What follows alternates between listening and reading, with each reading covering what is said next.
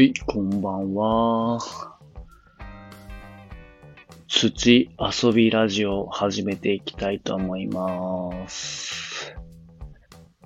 えー、久々の夜の収録です。どうも、新潟県五泉市の農園日だまりの目のみなとんです。今日もよろしくお願いいたします。今はですね、ちょっとね、ビジネスホテルの方で、えー、泊まってるので、あまり大きな声で喋れないので、少し小声になりますが、聞いていただけると嬉しいです。今日のテーマはですね、まあ、新潟の農業についてお話をしていこうかなと思います。米どころ新潟と言われているぐらいお米が有名な新潟県なんですけど、えー、亀田製菓さんの記事でネットの方で面白い記事を見つけたので、まあ、それに沿ってお話をしていきたいと思います。でまず、新潟県の自然と農業の役割みたいなものから話していきますと、日本海側に新潟県はね、位置していますけども、山と川にね、恵まれている新潟県です。で米の産地としてもね、もちろん有名なんですけど、えー、そんな中でも日本一長い信濃川をはじめ、たくさんのね、川が、えー超えた土と豊かな水を運んでくれるので、下流の方には豊かな平和が、平野が揃って、今広がってるみたいな感じです。で、この自然っていうのが米作りの条件に合っていたので、米作りが盛んに行われるようになったというところですね。で農地面積で言うと、日本で第2位の広さになります。気候ですけども、まあ、日本海側にね、新潟県っていうのがあるので、春から夏には比較的いい天気が続いて、雨も適度に降ります。で、冬になると山間部を中心に多くの雪が降るんですけど、この雪による大量の水が利用できること、それと夏は稲の成長に適した気温の日が多いこと、で、例外や台風などがね、少ないことなどから昔から稲作を中心とした農業が行われてきたと。いうところです。で僕の住んでる五泉市で、さらに僕の住んでるえー、ロンゼ地区というところは、比較的ね、風が強いです。えー、どちらかというと米作りに適してない地域になるんですね。もちろんね、お米は作ってるんですけど、まあ、そんな中で、うちの地域では里芋とか球根の栽培、まあ、根菜類とかで、土の中で育てられる作物がどんどんどんどん発展していって、今ではね、そういう球根と里芋の産地になってます。で、新潟県のね、農業の役割みたいなのがあるんですけど、まあ、農業にはね、こう、毎日の食料を作って人の命を育むという大切な役割があります。水田とか雪や雨を蓄える自然のダムとして、洪水や地滑りなどの災害から守ってくれて、おまけに綺麗な水や空気を作る働きもしてます。で農業との深い関わりを持つ行事、風習などが各地に伝わる文化を教えてくれてます。そして何よりも農村の美しい風景っていうのがこう私たちが自然と親しめる場所にもなっていますと。いうことで、確かにね、農業はこう食料を作るっていうものがメインで考えられてるんですけど、まあ、そういうね、自然を近くで見せてくれるとか、あと、まあ、水田とか、まあ、野菜もそうなんですけど、果樹とかね、いろんな面で風景も楽しませてくれるっていうのが実は農業の役割でもあるんですね。こう身近にあるものなんだけど、人の手が加えられて、ることによっていい風景が生まれているというのも農業の醍醐味ではあります。でまずね、水の資源を守る水田ということで、まあ、日本の雨の量は多くて、こう梅雨の時とか台風の季節は洪水がね、起こりやすいんですけど、まあ、水田ですね。田んぼは大量の雨を溜めてゆっくり流すため、こう洪水もね、実は防いでいるっていう役割もあるんですね。大量の雨が急激に流れても、まあ、水田の土砂とかは、あぜでせき止められてるんで、この土砂が流出して地滑りが起こることもないということがあります。とね、こう、水田の水は太陽によって蒸発して気温の上昇を防いだり、で、またね、雨雲を作って雨を降らせますと。で、水田に溜めている水は絶えず地下に染み込んで、約60%は川へ行ってます。で、約40%は地下水となります。でそのせいで水の汲み上げによって起こる地盤沈下っていうのも実は防いでます。ということで、えー、意外とね、こう循環循環って実は動いているっていうのをね、僕もこの記事を見て知ったんですけど、これちょっとびっくりですね。しっかりと循環されてるっていう。でさらにこう、灌漑水にこう含まれる余分の窒素っていうのは、まあ、水田のね、土を通っていく間に無害の窒素として空中に放出されるという研究結果も出てます。そう考えると、意外とね、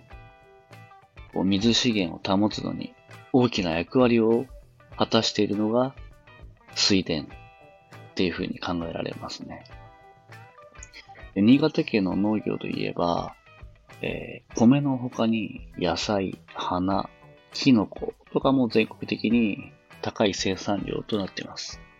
今では農業のね、機械化が、機械化がね、進んでいた、進んできたので、専業農家よりも兼業農家の方が実は多くなってたりします。経営規模の大きな農家が多いのも、まあ、新潟県のね、農業の特徴というところです。で農業でこう働く人たちどんくらいいるのかなっていうと、新潟県の中には約7万8000との、7万8000個の農家があるんです。これが今、平成27年時点のデータになります。で、これは全国で4番目に多い数字です。で、今は、こう、年々少しずつ減少していっているのが現状という風になってますね。で農業の機械化が進んだり、農家の数が減っているっていうことなどから、こう、農家1個あたりのこう、農地面積は年々もちろん増えていって、それで経営規模が大きくなっているというところです。で、こう、農地の利用の仕方みたいなことを言うと、うまあもちろんね、新潟県は稲作っていうのがね、中心の農業なんで、田んぼの農地の約9割が田んぼになっているとで、一方畑は、こう、海岸沿いとかの広い砂丘地とか、えー、川のね、両岸とかに作られてきました。で、最近では稲作をね、こう減らすための添削とかによって、こう、田んぼの中でも麦とか大豆とか野菜とか花とかも作られるようになってます。で、農業生産学の面で言うと、えー、新潟県の農業生産学の中で米は約57%を占めて、全国第1位となっています。で、野菜、果物とか花とかキノコ。これはさっきも、えー、言った通り、全国的に見ても生産順位の高い作物っていうのが意外とたくさんあったりします。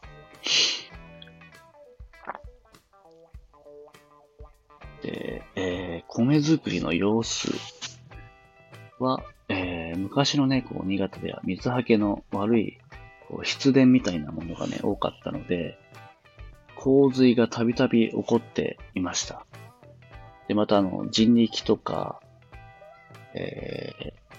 ー、牛とか馬で、耕す稲作は、まあ、効率もね、もちろん上がらないので、大変苦労していた時がありました。で、そこで米の生産を上げるために、近代化が必要とされてきました。時代とともに機械を十分に使えるように、田んぼの区画自体を大きくしていったという流れです。で一方で、あの、洪水を防ぐために、ダムや水路の整備も行ってきました。で、コシヒカリって言われるね、えー、有名な品種なんですけど、こういう優れた品種の改良とか、あと栽培技術の研究もどんどんどんどん進めていったというところです。で、現在では農作業のね、大部分は機械化されてて、こう短い作業時間で効率のいい米作りが行われているというところです。で、こう、稲作農家の暮らしの部分で言うと、こう、信濃川とか阿賀野川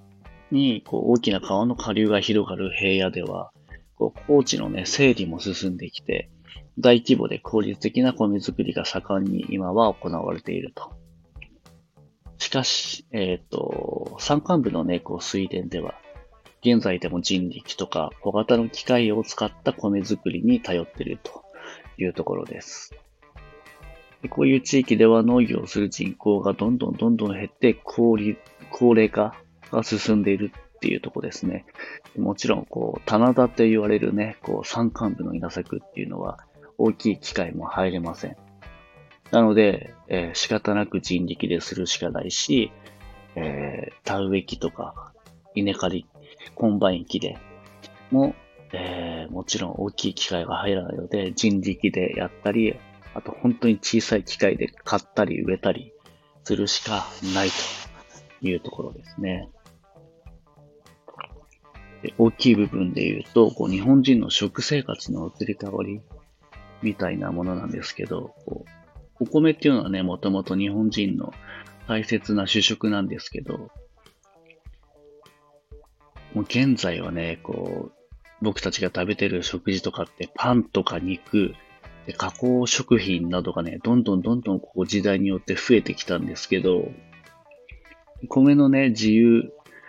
貿易化のために、こう、外国米をね、部分的に輸入しなければならないとか、を、を考えると、こう米の消費量は昭和37年から比べると、今はね、約その半分に減っているというところです。そういう理由から米が大量に余るようになってきて、で国ではね、1970年から生産調整を行ってきました。で、こういうことがあって農家の中ではこう稲作を減らして他の作物を作らなければならなくなって、まあ、新潟県にしても約8%の田んぼで大麦とかね、大豆、とか野菜などが栽培されるようになってきたというところです。で水田やね、こう農地を整える努力というところで、こう毎年ね、品質のいい作物を安定して収穫するために、またね、あの、作業のね、効率を上げるために農地の整備が行われています。水不足にこう備えて、昔はね、ため池を作っていたんですけど、まあ、現在ではこういう土木の技術がどんどんどんどん進歩してきて、大きなね、ダムが作られています。で、安心してね、大きな川からこう水が引けるように、川の流れをせき止める、投手口っていうね、呼ばれるコンクリートの石みたいなものができてたりします。最近までこう水はけの悪いね、沼とか型、まあ、新潟の方って書くんですけど、湿地が多かった新潟県な、新潟県だと、こう排水路を掘ってポンプによって水を汲み出していたりします。で昔はね、こう一枚の田んぼが小さくこう入り組んでいたんですけど、そういう作業の効率が悪かった田んぼも、新潟県の約6割がこう整備されてきました。これが平成29年頃で約6割ぐらいになってきたというところです。で、それで大規模で機械化された経営ができるようになってきたという流れです。まあ、ざっくり、こう、新潟県のね、こう、稲作みたいなところをね、お話をさせていただきました。まあ、意外とね、こう、僕も新潟県に住んでるんですけど、同じ、こう、新潟県でも、まあ、うちのね、こう、地域は基本的にお米も作ってるんだけど、基本的には野菜とか花がメインですね。で、同じね、こう、僕の住んでる五泉市でも田んぼしかしてないところもあったり、えー、意外とね、こう、同じ市内なんだけども、土の質がね、違ったりするので、そういう土の土質に合った作物っていうのもね、あったりします。で、もちろん同じ五泉市でも田んぼしかできないような粘土質の土のところは、収穫量もうちらよりももっと多く取れるという利点があったりするので、一概にはね、この作物がいいっていうのはその土地の状況にもよるし、えー、販売の方で言うと、それを望むお客様がいたりとか、そういうのも含めて、こう、全体で見なければいけないと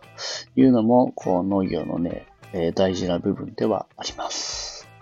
ということで、ちょっとね、小声で話をしていったんですけども、最後までね、聞いていただいてありがとうございました。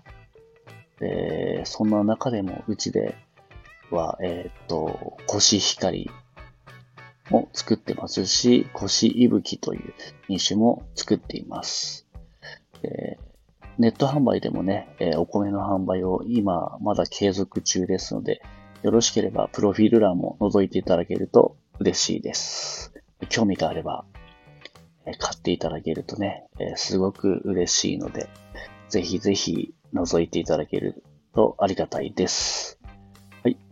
ではでは、今日はここまでにしたいと思います。ありがとうございました。バイビー。